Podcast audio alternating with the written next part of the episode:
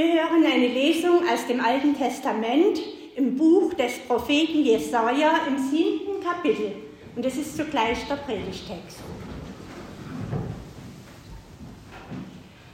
Der Herr redete zu Ahas und sprach: Fordere dir ein Zeichen vom Herrn, deinem Gott. Es sei drunten in der Tiefe oder droben in der Höhe. Aber Ahas sprach: Ich will's nicht fordern, damit ich den Herrn nicht versuche. Da sprach Jesaja: Wohlan, so hört ihr vom Hause David, ist's euch zu wenig, dass ihr Menschen müde macht? Müsst ihr auch meinen Gott müde machen? Darum wird euch der Herr selbst ein Zeichen geben. Siehe, eine Jungfrau ist schwanger und wird einen Sohn gebären. Den wird sie nennen Immanuel. Worte der Heiligen Schrift. Gnade sei mit euch und Friede von Gott, unserem Vater und unserem Herrn Jesus Christus. Lass uns in der Stille für die Predigt beten.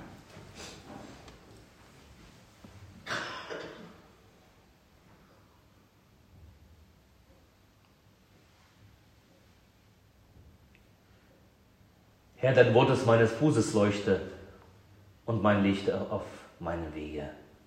Amen. Ich habe meine Predigt heute genannt, das Immanuel-Zeichen. Wir haben ja gehört von diesem König Ahas. Die Lesung im Alten Testament, Jesaja 7. König Ahas ist ein König des Reiches Juda im 8. Jahrhundert vor Christus. Und das ist schon eine sehr verzwickte Situation für diesen König. Im Norden erstarken die Assyrer und üben immer mehr Einfluss auf die Staat, äh, Staaten rundherum und erobern und verlangen von ihnen Tribut. Ein paar Nachbarländer versuchen Widerstand zu leisten.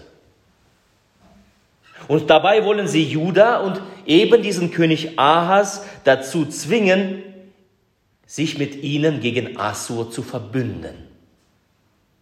Gegen diesen mächtigen Feind anzutreten als eine Allianz. Was soll König Ahas machen? Es ist eine komplett, äh, komplexe Situation, denn würde er diesen Bund eingehen, wendet sich der Zorn Assurs auch gegen Königreich Juda. Also man kann in so einer Situation nur verlieren. Und in dieser Situation bricht Gott herein in das Leben von Ahas. Gott kommt in das Leben von Ahas. Gott macht Ahas ein Angebot. Wünsch dir ein Wunderzeichen von mir, damit du in dieser schwierigen politischen Lage Gewissheit bekommst, dass ich mit dir bin. Wünsch dir ein Wunderzeichen, egal was es ist, und ich will es tun, spricht Gott der Herr durch den Propheten Jesaja. Welcher Mensch würde sich da zweimal das sagen lassen? Die Chance werden wir uns doch nicht angehen lassen, oder? Aber was macht König Ahas? Nein, ich will nichts fordern. Und dann fügt er so, so, so, das klingt so ein bisschen fromm, so scheinheilig, damit ich den Herrn nicht versuche. Es ist doch klar, das wäre ja keine Gottversuchung oder keine Gottversuchen gewesen, denn Gott bietet ja das Wunderzeichen ja selbst an. Gott kommt in das Leben dieses König Ahas, Ahas, lässt ihn draußen vor der Tür seines Herzens stehen. Wenn wir vielleicht in der Weihnachtsgeschichte bleiben, er hatte keinen Raum in der Herberge seines Herzens für Gott. Er hatte keinen Raum in seinem Herz für seine, für Gottes Wunder und Zeichen. Wer weiß warum? Vielleicht war ihm das alles viel zu ungewiss. Gott, den man nicht sieht. Alles zu abstrakt oder vielleicht sogar alles viel zu einfach bei dieser schwierigen Situation, schwierigen Lage. Ist ja alles kompliziert. Und dann nimmt leider, leider Gottes die Geschichte ihren Lauf. Die Warnung Gottes, er, Ahas, der König von Juda, soll nicht auf politische Machenschaften jeglicher Art setzen, sondern auf Gott vertrauen, das schlägt Ahas in den Wind. Die Mahnung, er soll Ruhe bewahren, missachtet Ahas. Dabei lesen wir ein Vers vorher, die bedrohlichen Völker werden da eigentlich nur noch als rauchende Brandscheite bezeichnet. Was bedeutet, dass sie sowieso schon am Ende sind. Doch diese prophetische Botschaft, die dann mündet in dem Vers 9, glaubt ihr nicht, so bleibt ihr nicht, das missachtet Ahas. Genauso wie dieses von Gott angebotene Wunderzeichen. Er will es nicht. Stattdessen? Ja, stattdessen setzt Ahas auf menschliche Kraft und Stärke, auf menschliche Weisheit, weltliche Weisheit, die vor Gott eine Torheit ist. Was macht er? Er holt Assur zur Hilfe. Er holt Assur, den Erzfeind, zur Hilfe. Denn sie sind stark. Die sind mächtig. Sie haben viel zu sagen. Auf sie setzt er. Und diese gehen natürlich mit Freuden auf, auf Judas Bitte ein. Wer würde das nicht tun? Denn Judas muss einen hohen Preis bezahlen. Neben dem unmenschlichen Tribut an diese Assyrer plündert Ahas auch den Tempel. Für das wenig Gefühl der Sicherheit opfert er nicht nur das Vermögen und die Freiheit, sondern er verscherbelt alles, was an Heiligem ist. Alle heiligen Geräte trägt er raus. Er vergreift sich an dem Heiligen. Er übergibt sie in die Hände von Assur. Ahas verändert nach Wünschen der Machthaber das Haus Gottes. Er greift in die Gottesdienstriten ein. Er verändert den Gottesdienst. Und er schreckt sogar nicht davor, die Riten der Fremden zu übernehmen. Für seine Sicherheit lässt er Menschen opfern. Das mündet dahingehend, dass er seinen eigenen Sohn dem Feuertod übergibt, an den Moloch. Eine traurige Geschichte.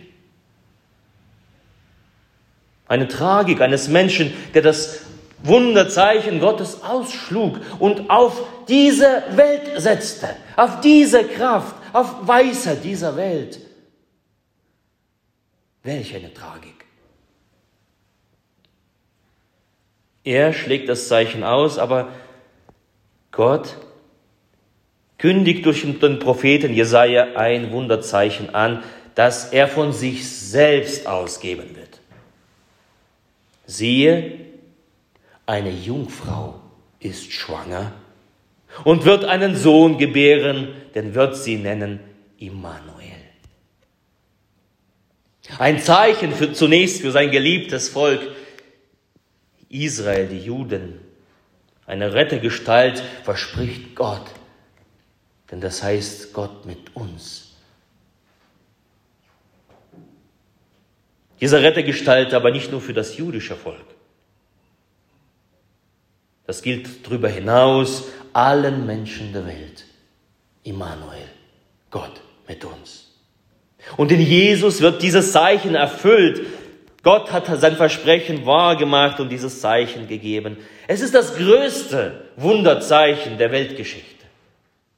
Gott lässt die Jungfrau Maria, Ave Maria haben wir gehört, wunderbar, schwanger werden und mit seinem eingeborenen Sohn und erlöst die ganze Menschheit durch ihn. Gott mit uns, das Immanuel-Zeichen. Und dieses Zeichen feiern wir zu Weihnachten. Jesus ist erschienen. In Jesus ist uns Gott erschienen. Aber die Frage ist, wie gehen wir Menschen mit diesem Zeichen, mit diesem größten aller Wunder um? Und ich muss gestehen, diese Welt leider macht genau denselben Fehler wie König Ahas. Sie lehnen dieses Zeichen ab. Sie wollen kein Wunderzeichen von Gott haben.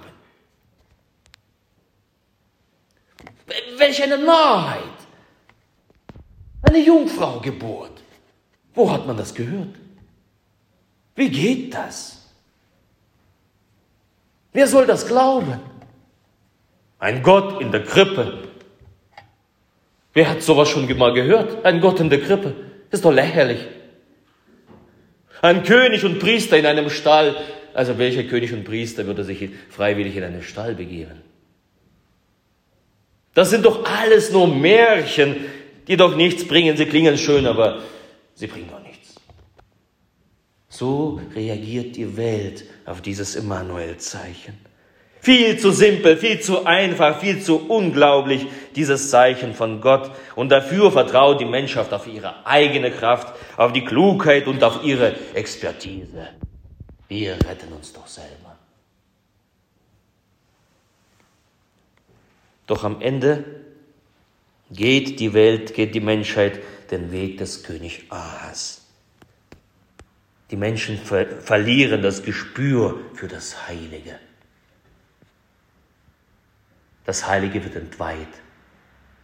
Kompromisse werden eingegangen mit, mit allen möglichen Mächten, die einen am Ende zerstören. Gott bewahre uns davor, dass wir dieses Immanuel-Zeichen derart gleichgültig verachten. Und möge es so niedrig, so simple klingen, Jungfrauengeburt, ein König in der Krippe, ein Priester und König in einem Stall.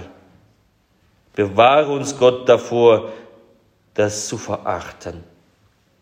Dieses eine große Wunder der Menschwerdung Gottes aber zieht auch weitere Wunderzeichen nach sich, die wir ebenso achten sollen, nicht verachten. Das Immanuel-Zeichen taucht in der Taufe, in der heiligen Taufe auf. Die Verheißung Gott mit uns, das fließt wie Wasser, wie Wasser mit Wasser über uns herab. Ich bin mit dir, mache dich zu meinem geliebten Kind und Himmelserben. Da strahlt das, das Immanuel-Zeichen durch in unserer Taufe. Verachte nicht deine Taufe, lebe sie. Lebe aus der Taufe.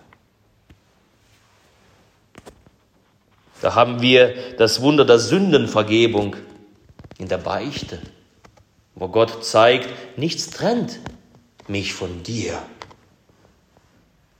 Und sei deine Sünde noch so groß, nichts trennt mich von dir, nichts kann dich trennen von meiner Liebe. Lasst uns das nicht verachten und nicht vergessen. Da haben wir das Wunderzeichen des Altarsakraments, wo Gott sichtbar sich macht. Ich bin bei dir so unfassbar mit Verstand, nicht zu ergründen. Esst meinen Leib, trinkt mein Blut. Das klingt doch alles so furchtbar. Das klingt alles so, so, so, so, so irrational. Das klingt alles unlogisch. Aber das geschieht zu unserem Heil. Ein Wunderzeichen verachten wir es nicht. Durch das Emanuel-Zeichen schenkt uns Gott diese wunderbaren Zeichen, auf das wir sie sehen, auf sie achten und sie ehren. Gott hat es nämlich so gefallen, die Menschheit auf diese Weise zu erlösen und diese Heilsmittel zu schaffen, die uns erretten. Und für uns gilt, Schlagen wir sie aus? Werden wir gegenüber diesen Zeichen gleichgültig? Sind wir zu bequem hinzugehen, um sie, um sie zu empfangen? Lasst uns, ihr Lieben, doch nicht denselben Fehler machen wie Ahas, der den Weltmächten vertraute, der seine ganze Hoffnung auf Macht und menschliche Klugheit und Stärke setzte. Lasst uns diese Zeichen, das Kind in der Krippe, unsere heilige Taufe, die Beichte, das heilige Abendmahl mit Ehrfurcht und Dankbarkeit empfangen. Es ehren. Nicht vergessen. Nicht verachten. Lass uns so über die Liebe Gottes staunen, die uns erschienen ist in diesem Emanuel-Zeichen Gott mit uns. Er will doch mit uns in Ewigkeit bleiben. Gott mit uns. Schlagen wir doch diese Wunderzeichen nicht aus. Gott setzt ein Zeichen.